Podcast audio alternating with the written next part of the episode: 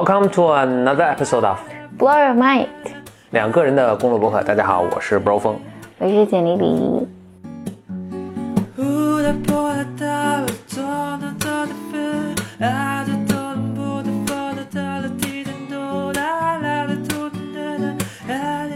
我跟大家说说我最近在看的一本书吧。嗯，这本书叫做书的名书的名字我其实不太喜欢，它名字叫做《History of the Future》。这个名字在我看来就是一个比较肉麻的一个一个名字啊。但是这个书的讲的这个故事很有意思，它讲的是一个叫做 Oculus，是一个做 VR 就是虚拟现实的一家公司。哦，我知道你说哪一家。嗯，它其实挺有名的。它有名之处其实主要在于，它这个公司其实干了没两年就被 Facebook 以高价，就脸书以高价收购了，收购价值达三十亿美金。哇，嗯，所以这就讲他们的创业这个故事了啊。我其实还没看完，我只看了一半儿。其中有几个情节是让我印象特别深的。我觉得最主要的一个情节是这个，你可以算是故事的主人公吧，也就是整个推动这个这个创业这摊事儿的这个人。这个人叫 Palmer Lucky，咱们就管他叫 Lucky 吧。嗯，哎，我我想先说一下，这个虚拟现实公司其实，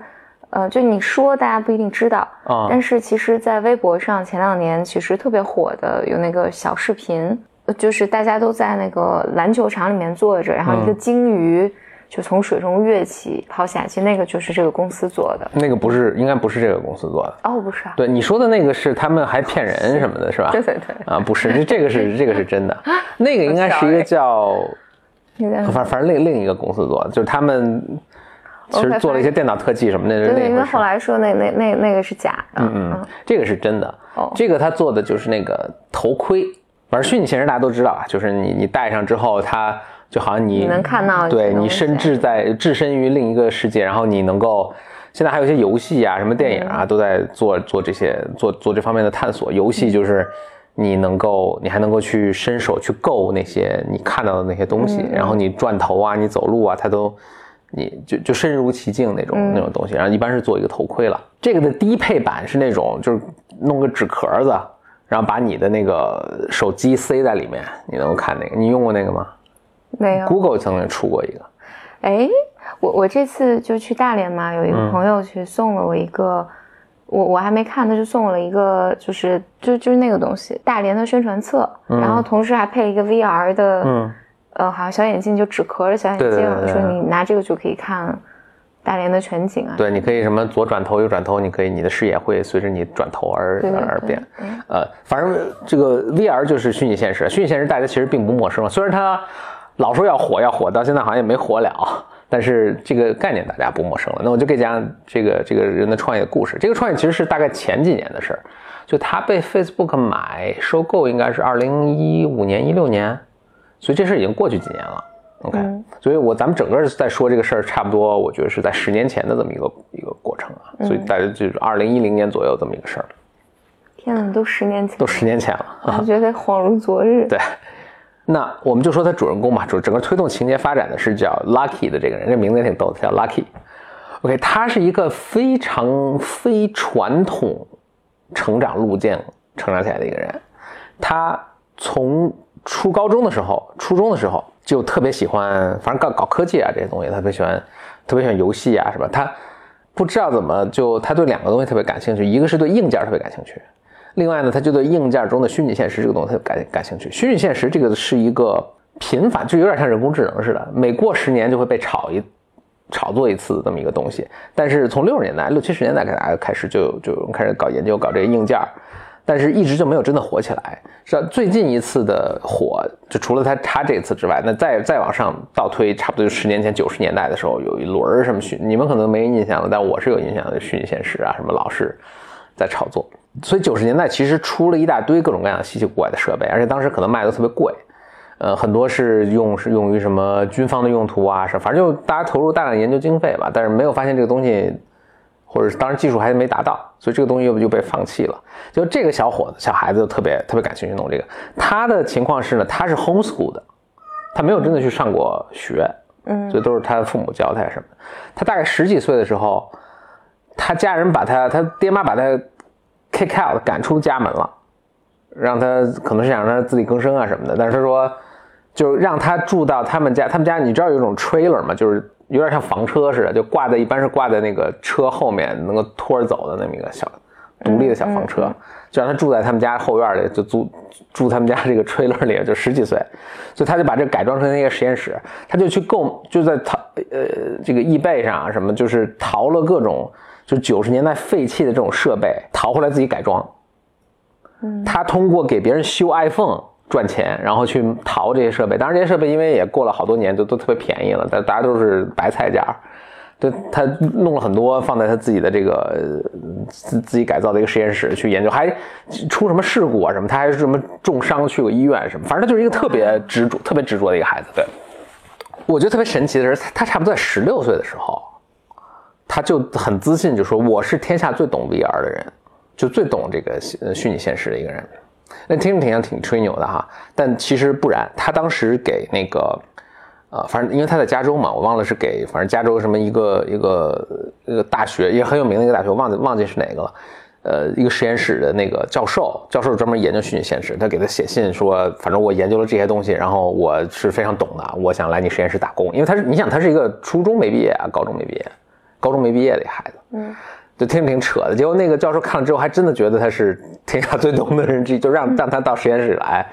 打工啊什么的。呃，然后他还自己组织了这个，嗯，一个线上论坛，就是大家一起来讨论什么虚拟现实啊什么这些东西，就是就是一个小有名气的人。然后他到就在这个时候，他还都连大学都没上，是个 teenager，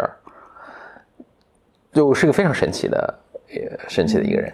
那接下来，呃，反正整个故事发展是这样，他他自己鼓捣了一个硬件，他就是在买买回那种九十年代那种特别又笨重又特别原始的东西，但是他在基础上自己改造，他他自己鼓捣了一个。可能还是非常呃粗陋的一个硬件，但是已经是超越了这个整个时代的，就是就是超越了所有人。就他把这个东西展现给那些 IT 界吧，你可以理解为主要是游戏圈的一些大佬们，就大佬们都觉得牛牛的不行，呃，都纷纷为他站台，然后他就去 Kickstarter，就去那个众筹网站，嗯，这这就已经是我已经听开始听说过这个事儿，那应该这个应该是什么一几一几年的时候。呃，一一一年的时候什么的，就非常有名。他在众筹网站上募集了两百多万美金，他就开始真的做这个事儿了，还到中国找工厂啊什么来来做。再往下呢，就是他就成立了，成立了，就是反正他也吸引了很多这个就比较有经验的这个这个创业圈的人什么来，就说就吸引过来，就是跟他说他一起做。你想他才十，这时候才十十八九岁的这样，还没上大学。他后来是在他们附近的一个什么。Community College 就是一个大专学校的上课啊什么，就他其实一天大正经大学没上过，嗯，大家就过来说你这个东西特别好，我们要跟你跟你一起来做什么，还吸引了呃挺挺著名的 VC 啊什么来投资啊什么，他他们就就做这个事儿，就就因为他做这个东西还挺复杂的，就要开发硬件，要开发软件。等到他们在融第二轮的时候，就是融融资也融了挺多钱的，等到他们在融第二轮，可能是 B 轮了还是什么，应该是 B 轮，有一个叫做。Anderson Horowitz，这是硅谷特别著名的一个 VC，他他投了反正很多很很著名的公司了，他们就想让 Anderson Horowitz 去给他呃呃去吸引他来投资，然后那 Horowitz 看到他这个东西也觉得特别特别好，Horowitz 就介绍他们给那个 Facebook 的扎克伯格认识了。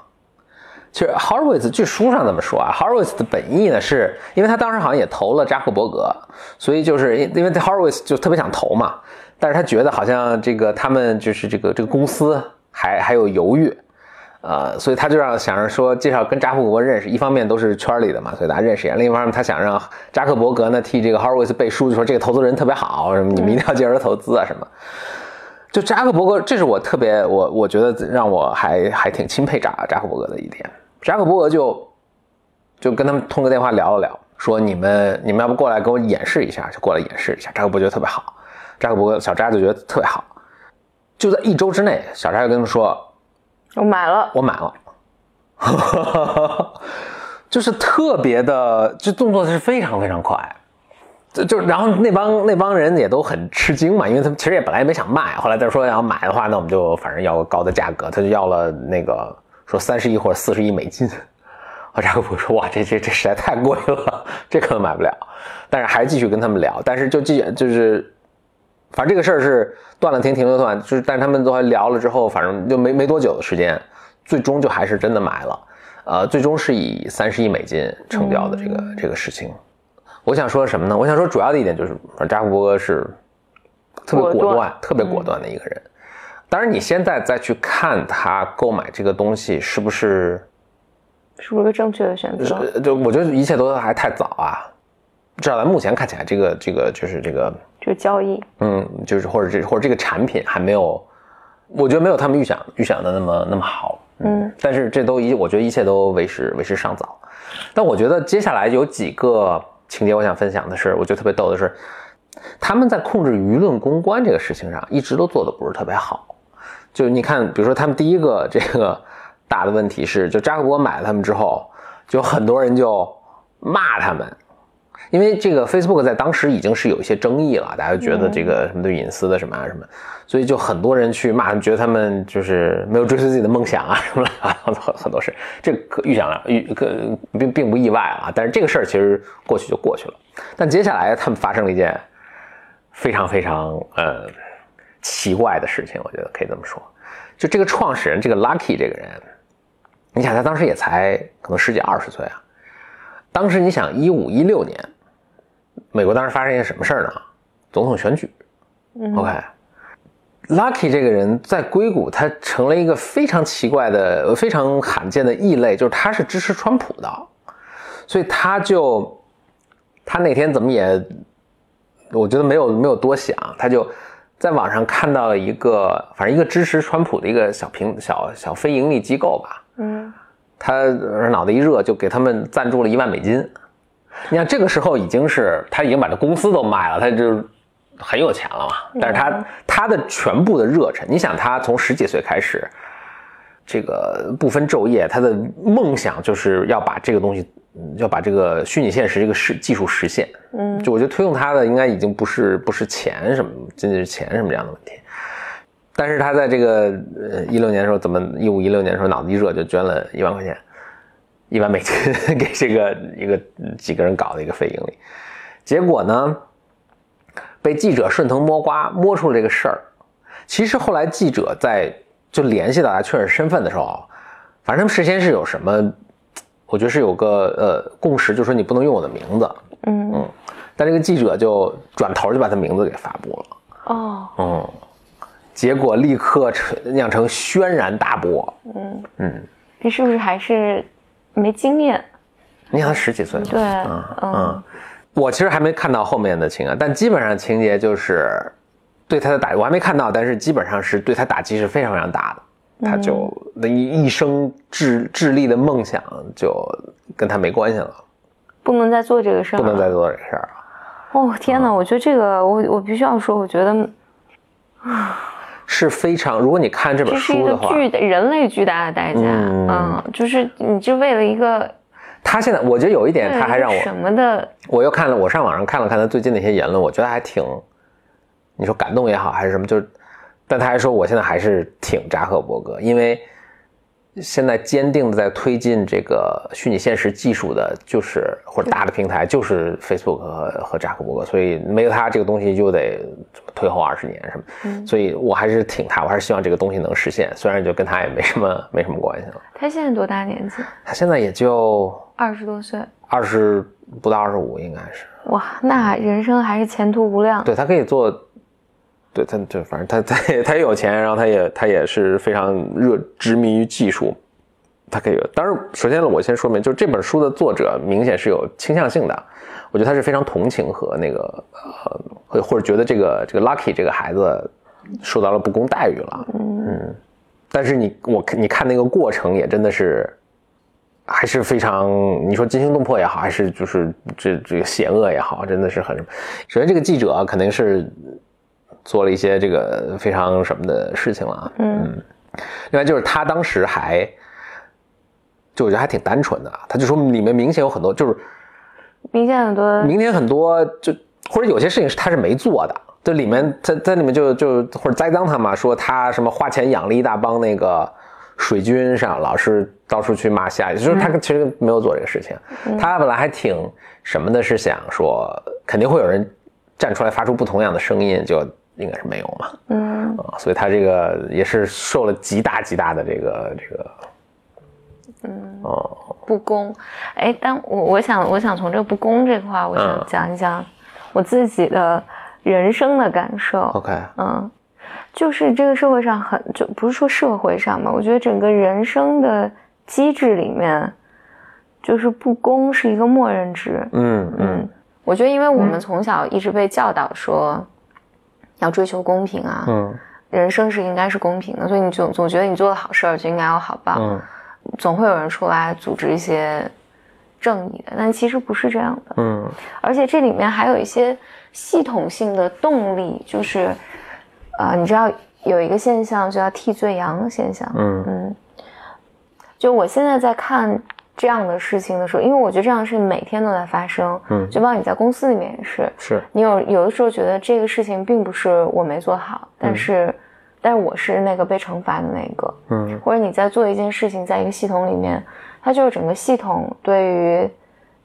当系统里面有一些，比如说偏执发生，我觉得 Donald Trump 里面它有很多黑白对立啊这种力量发生的时候，它就会渗透到各个各个的层面，在每一个末端，像那神经末梢末端，都是要找到一个替罪羊去 blame 的。嗯所以这个时候你就是很危险，就有的时候人在某一个位置上的时候，就这个位置就是更容易被放作是替罪羊的。嗯嗯，所以我但但我觉得回到这个小孩身上，我觉得这么年轻经历这么大，经历太多了，我觉得可可能可能还挺好的。可能还挺好的，就是他就知他就要痛彻心扉的经历这些东西，他就知道呃生活大概是什么样的，就是就他这个年龄，就我在想他，我我在他就是我还读大学呢，就他经历这或者就高中大学的这一段，就是你肯定是无法处理，无法处理好，反正各种错误。我我在这读的时候，我其实是有一个体会，你看，你就说美国这些互联网公呃这些技术公司啊，谁做大到一定程度都会都会碰到这种人，就是嗯，或者比如说 Facebook，Facebook 也是也出了很多问题。也被也要去拉去做听证会啊，然后我们也看过一些什么网上搞笑视频，就是嗯扎克伯格也没有办法，也要面对各种各样的问题去回答。Google 的那谷歌的 CEO 也是被抓去对什么对，大家可能没印象，但是我有印象很深，就是比如九十年代的时候，或者两千年代的时，两千年初的时候，微软也碰到同样的问题，嗯啊、就是大家觉得你你特别垄断，然后你有各种大家觉得是嗯不合理的做法，或者是这个不剥削用户的做法吧，比如说，都会拉去做听证会，然后都会说，美国历史上也把很多大的公司，什么 AT&T 什么都给它把它把它拆拆成那个把它拆开，就是因为觉得它垄断，或者觉得是市场影响力太大等等。所以微微软当时也碰到这个问题，然后但是微软后来你不再说什么，因为微软现在它被别的 更更更更大的公谷歌什么这种公司取代了。那你每做到一定什么程度，都会出现这样的问题哈。但我觉得有一个公司是比较例外的，就苹果公司，就也会找它什么，但是没有这么厉害。我觉得苹果公司就处理这个好像处理会更好一点。嗯所以我我就稍微会有一点想法，我觉得是不是它跟创始人的这个，就公司肯定跟创始人的基因是有很大的关系的。然后创始人是，我比如我觉得扎克伯格都特别年轻，嗯，然后谷歌的那个创始人都特别，就完全是一个工程师的一个什么，就当然做技术公司的特别好，但是 handle 起或者处理其他的一些，比如说面对舆论啊什么，就可能就就没有那么好。然后你看那个乔布斯在的时候，他处理比如说 iPhone 有质量问题啊什么。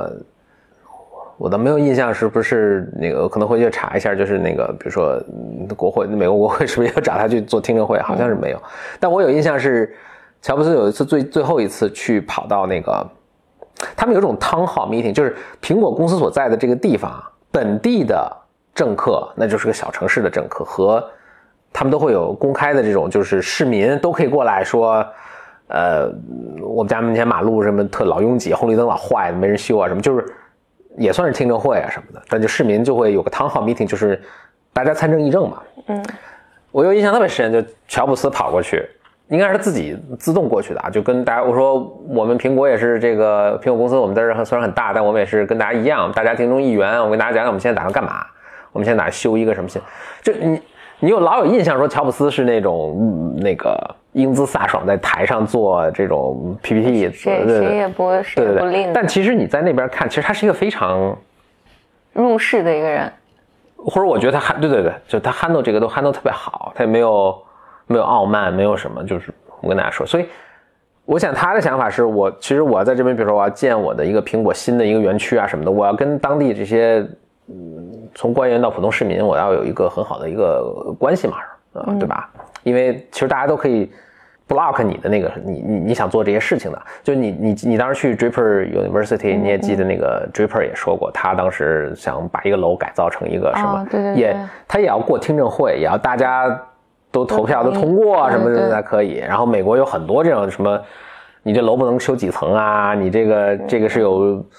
历史意义的楼，你不能动啊，什么就各种各样的各种各样的问题，对吧？嗯。所以你要跟大家搞好关系，你这个你你很大的项目才能做，然后大家也会支持你啊什么的。嗯，呃，所以我觉得乔布斯在这里面是，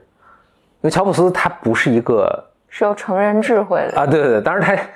我觉得他的岁数跟这些扎克伯格的岁数也不是在一个，就是可能对对对，他的他年轻的时候也是非常那个年轻气盛，处理不好的，所以也会才会被自己创建的公司赶走。也被他也被赶走对对对对他是在那儿，可能是在外流浪了这个很多年，等他回来的时候，大家都说嘛，说乔布斯在在回到苹果的时候，当然岁数本身也成熟了，也也大了，然后可能经历了很多挫折，就是权衡这些事情的时候就老练很多。嗯，所以苹果公司，你但是它没有什么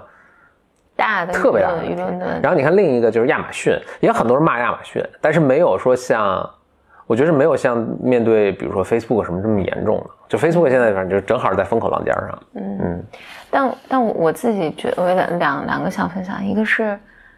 我我我觉得一个一个事物，只要它冒起，嗯。呃，你就会变成，就无论是你在你的领域里面，或者是在你你说的这几个都世界顶尖的公司，嗯嗯。一个事物你或者你在一个集体里面，你变成了一个就枪打出头鸟是吧？对对，一个优秀的人嗯。或者冒冒出来的这么一个人，你就必然会变成一个客体，嗯。我们叫客体，你就变成被大家投射的对象，然后而这个完全取决于你所在的这个集体或人类的这个潜意识，整个这个潜意识要把你投射成什么样的形象，嗯。所以，所以只要你大，你必然要被骂、被攻击，然后要被要被爱，也要被恨。嗯所以我觉得，只要是一个崛起的事物、崛起的东西，你就必然要经历，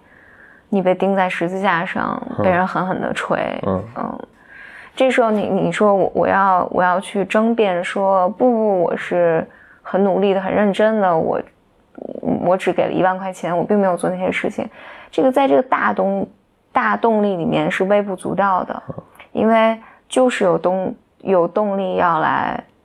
消灭你，嗯，那个是人类内在的一些敌意，嗯，就这是不能消弭的，但是我觉得它是可以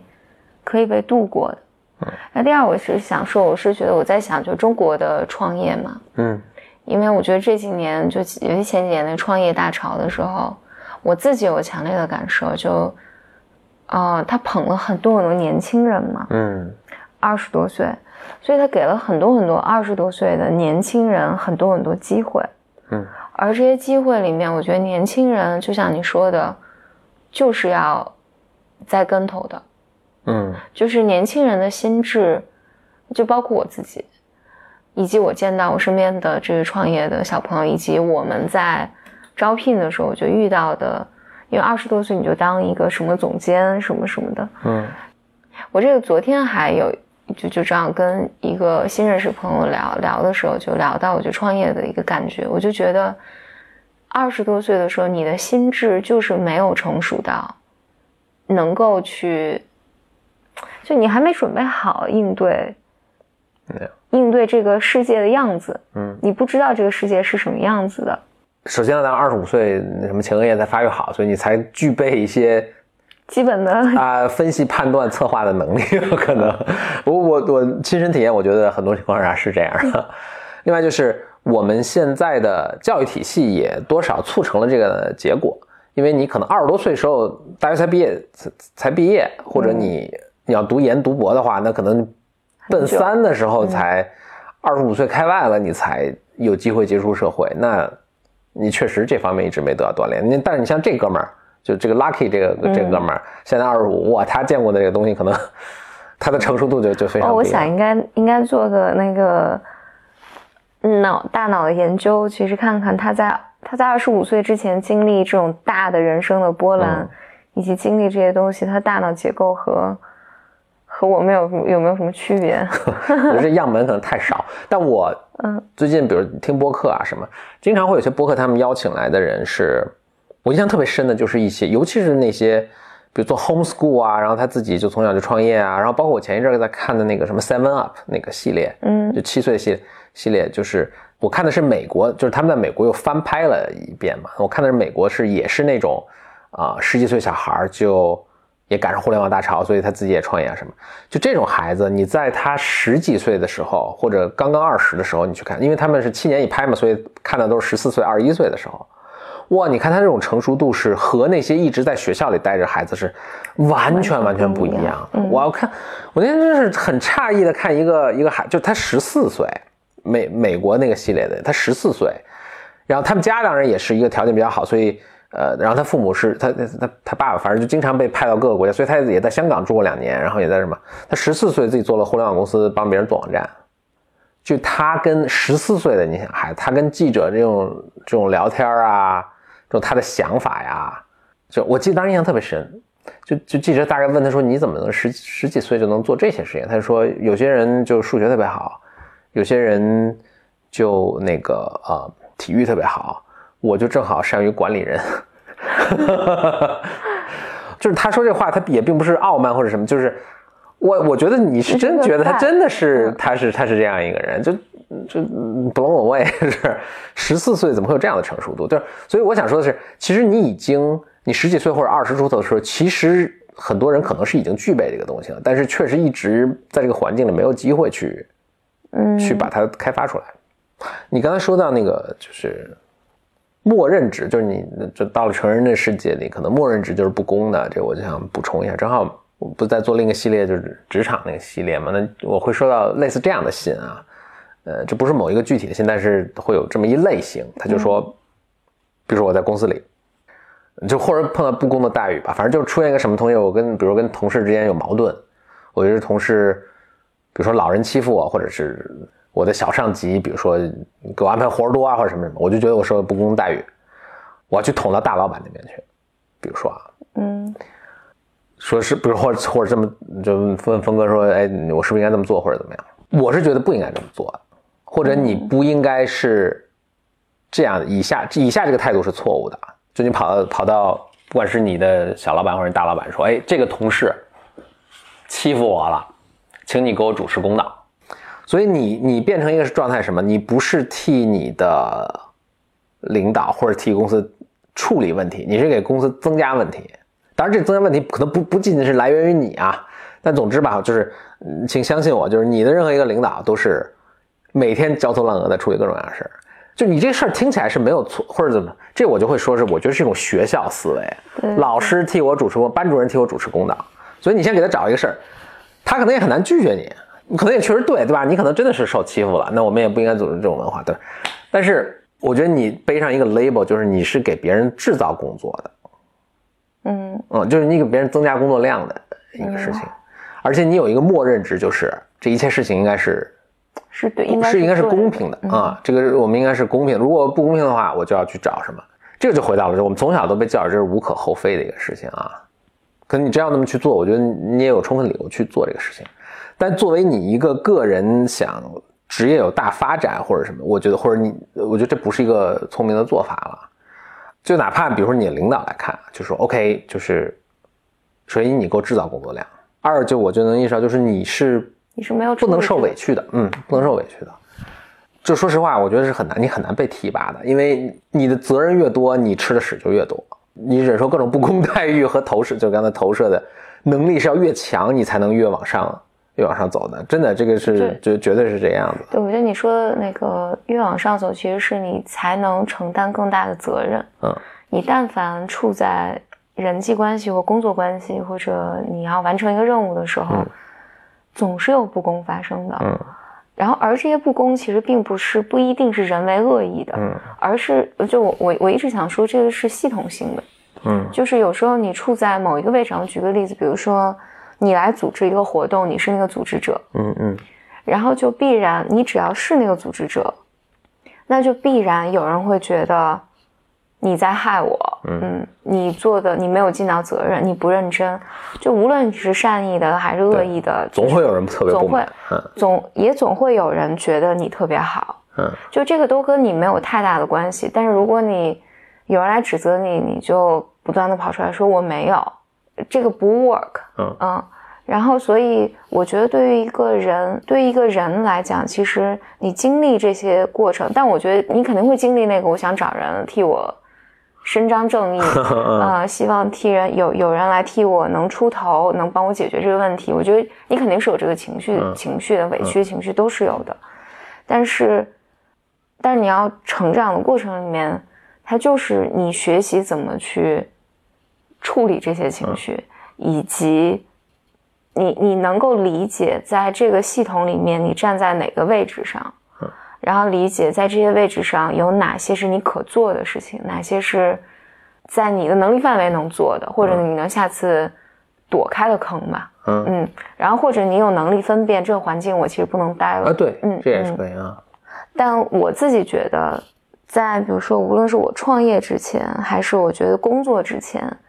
学校教育里面是没有为你准备这个的。嗯相反，我觉得学校教育向你准备的都是一切都好像一切都是好的，嗯嗯，但或一切都可以是好的，就是都是公平的，但其实不是这样的，嗯。然后慢慢你就我我我自己的感觉，你就发现整个世界或整个系统，你说它不公，我觉得也是个贬义词，它不是不公，而是在在很多的情形下，它就是要找很多替罪羊的，你很容易不幸的就踩在了那个位置上。哦，所以我想回回来说，就是我觉得以前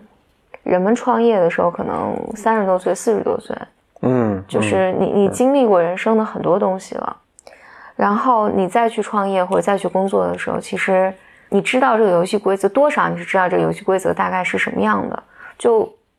更容易一些，也许，嗯，年轻，但是年轻有年轻人年年轻有年轻的好处，嗯。我觉得在这个时候，人们经历这些东西也挺好的，就我们到三十多岁、四十多岁就更成熟一些。嗯。说创业，我想再说一个，嗯，最近我跟一个朋友聊到的一个话题，这个朋友是他在呃，反正一家挺知名的公司在做做市场，我当时还挺好奇，我说，哎，投资机构怎么怎么做市场呢？因为投资机构其实面 VC 啊，它面临的一个问题也是，对大多数创业者来说啊，其实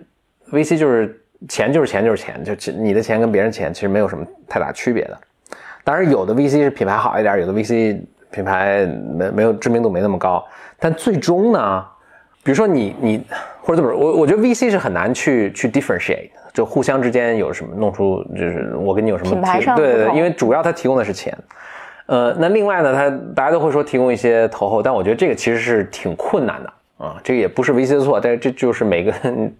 就没有人比你更懂你的公司在做什么，它其实能提供的帮助是很有限的。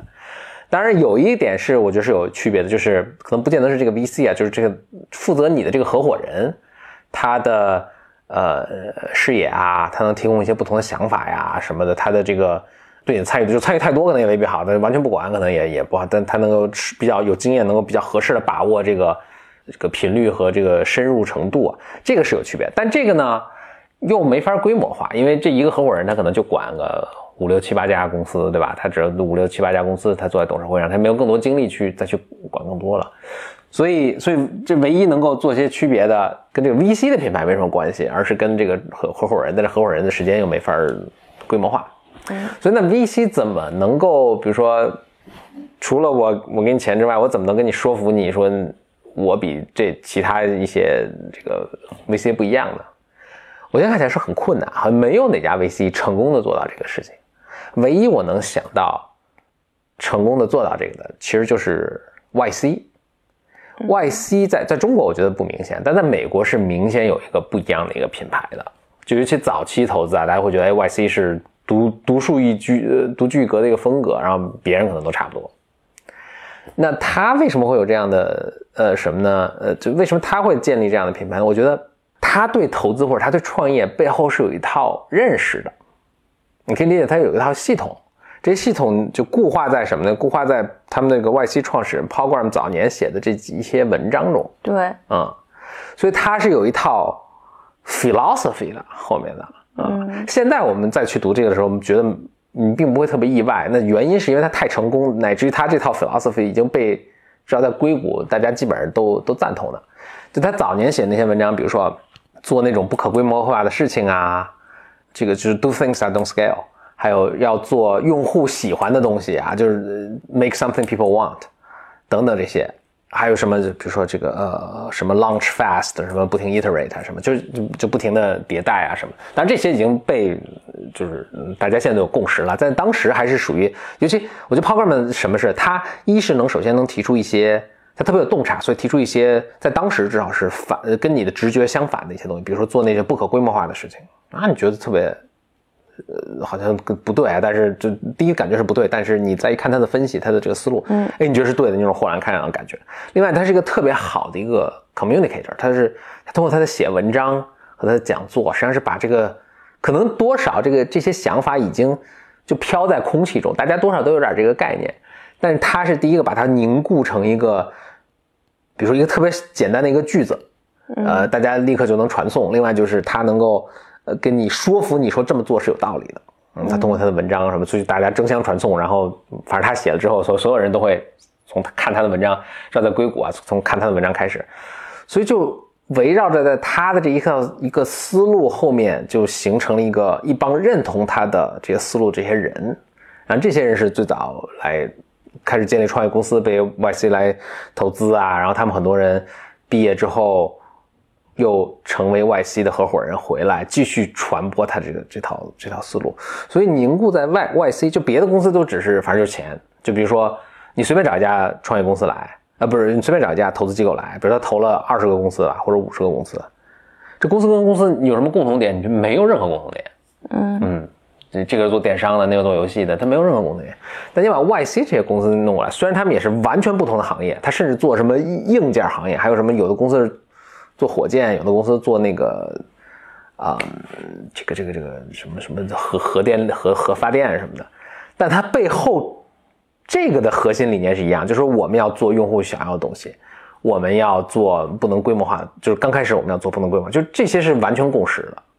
所以它不断的不断的，你说洗脑也好，你说就把这个，呃，咱就不说洗脑了，因为它这个它这些概念，我觉得是对的。就是教育吧，就是他不断不断的像黄埔军校一样教育出一代一代的认同 YC 的这帮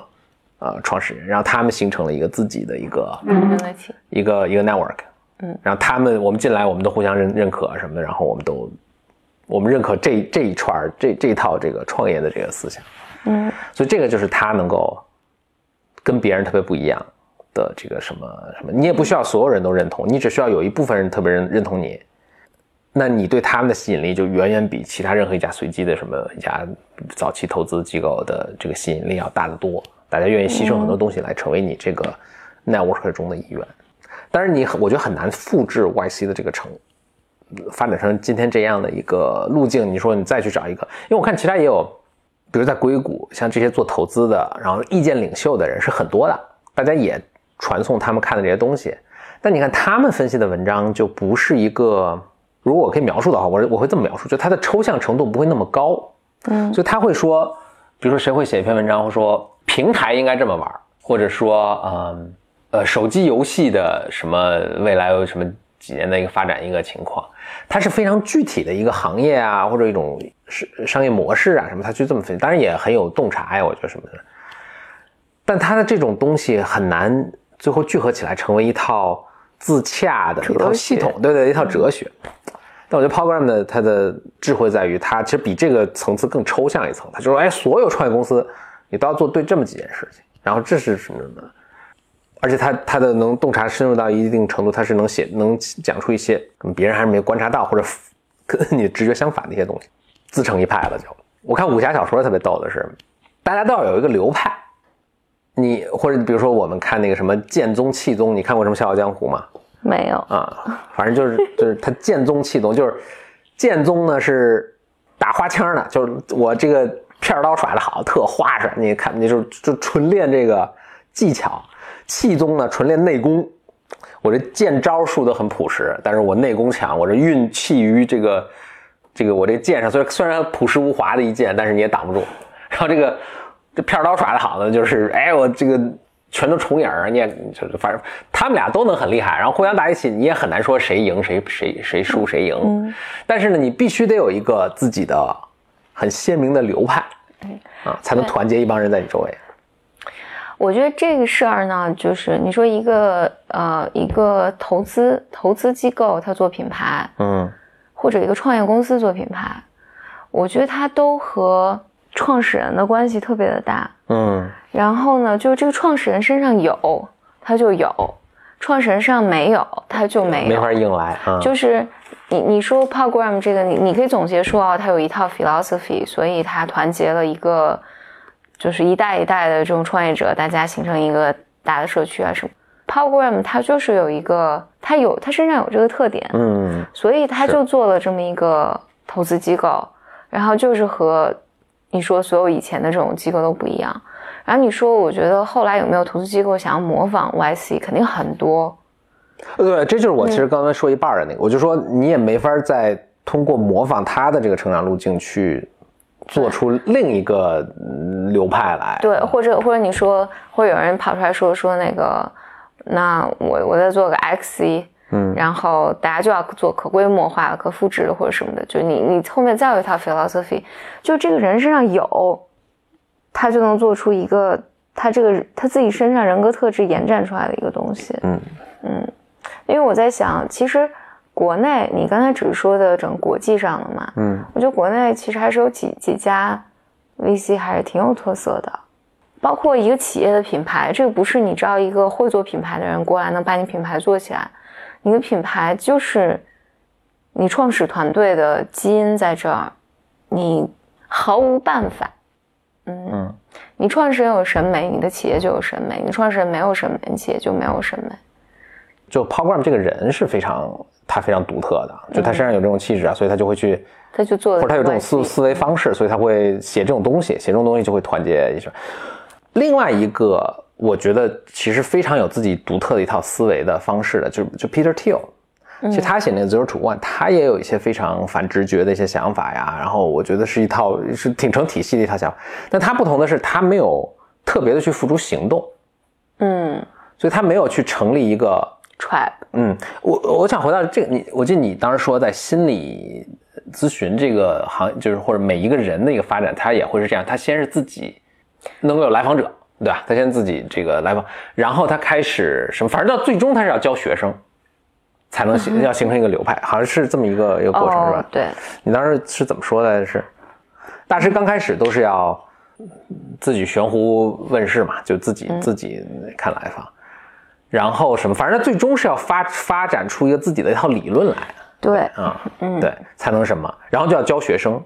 我觉得 YC 的特点，它的特点是，我觉得它跟其他 VC 不，它是真教你。嗯，所以 YC 的一大，当然这我觉得这是一脉相承。它是你不管在世界上什么任何其他地方啊，你你投入然后被中了之后，就他选中你之后，你都要到硅谷去，不知道十个星期还不知道什么，反正三个月的时间，你在那儿，然后大家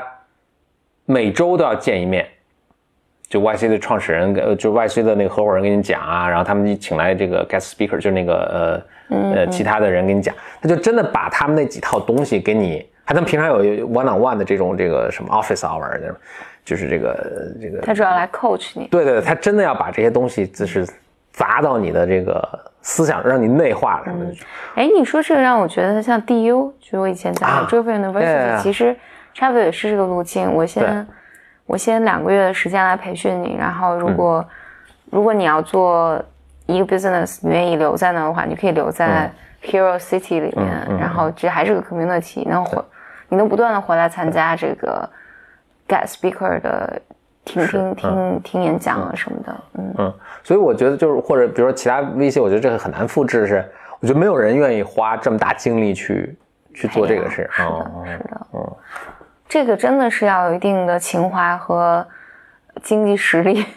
哎，你说我我来做这个事情，经济实力其实都其次，因为比如 Paul Graham 他刚开始做这个时候，他他用他投的自己的钱，他其实没没那没多少钱，他当时还我记得还是什么他自己给别给这些孩子做饭，他第一届的时候我投了不知道什么十家公司二十家公司，大家都到硅谷来，每人他给了大概几万美金。就大家都到硅谷来，要自己自己找房子，反正就那么多钱，你自己找一个特别便宜的地下室，然后大家每周来。他的，我觉得他的构想是吧？他也是，这也是个 lean startup，非常 lean startup。他的构想是我要复制一个类似读博的那种感觉，嗯，或者大学的那种感觉，我觉得更像读读研究生的那种感觉，就是大家有点比较松散，你不用每天一起上课，但是我们定期要聚在一起，我们还是要有一定的凝聚力，然后呢。结果误打误撞这个东西就发现这个模式还还真还真 work。我觉得只有像他这样的人才会去做这件事儿，一般的那种什么利息什么，大家是没有。嗯哼，就是我想到了，我肯定不会去做这个，哦。我我想到 DU 的故事，至少是我记忆中不一定准确。他们因为这个小镇上就是这栋楼要被卖了，因为以前是个酒店，嗯，然后 Tim 就过来买，买了之后想说，然后改造它嘛，啊、就是大家说那这个楼干嘛呢？还说啊，做个学校吧。嗯 所以我回到那个，就是我我想说，就是我其实说来说去，我倒并不是说一定，我没没有，我觉得重点不在于说，你如果再做一家投资机构，你怎么能做出自己特别有特色的这个东西，嗯啊，而是其实你做任何事情，最终你想跟别人不一样什么的，就你可能都得有自己一套成型的一套完整一套 philosophy，你也不用说服所有人，对吧？你只要这个有足够多人认同你这套东西，然后你要花很大的精力去教育教育年轻人来认同你这个观点，啊，你这你这个流派。所以，比如说心理咨询的各种流派，它也是会教育一帮学新的学生，然后这帮学生在教育学生，然后这个流派就有生存力，它就能够。那前提你你还得搞对一些事情啊，就像外就是外 C 肯定他搞对了一些创业的道理，然后这个心理学流派他肯定也是，他有自己自己一套独特的这个跟跟来访者工作的方式，然后这也是有效的，那他能够让这个传承下去。不止在创业或者心理咨询，我觉得都是这样的，就是所有都是啊，你你都是提出了一个新的概念，嗯。或者一个新的词，嗯，啊、然后你沿着你这这一套，某某一个你提出的具体的理论，然后你继续工作延展下去。嗯，好啦，那就是本期的 Blow Your Mind。嗯，我们这一期主要讨论了讨论跟创业有关嗯的话题。嗯，欢迎大家来信到我们的邮箱是 bymclub at outlook 点 com。我们下期节目再见。拜。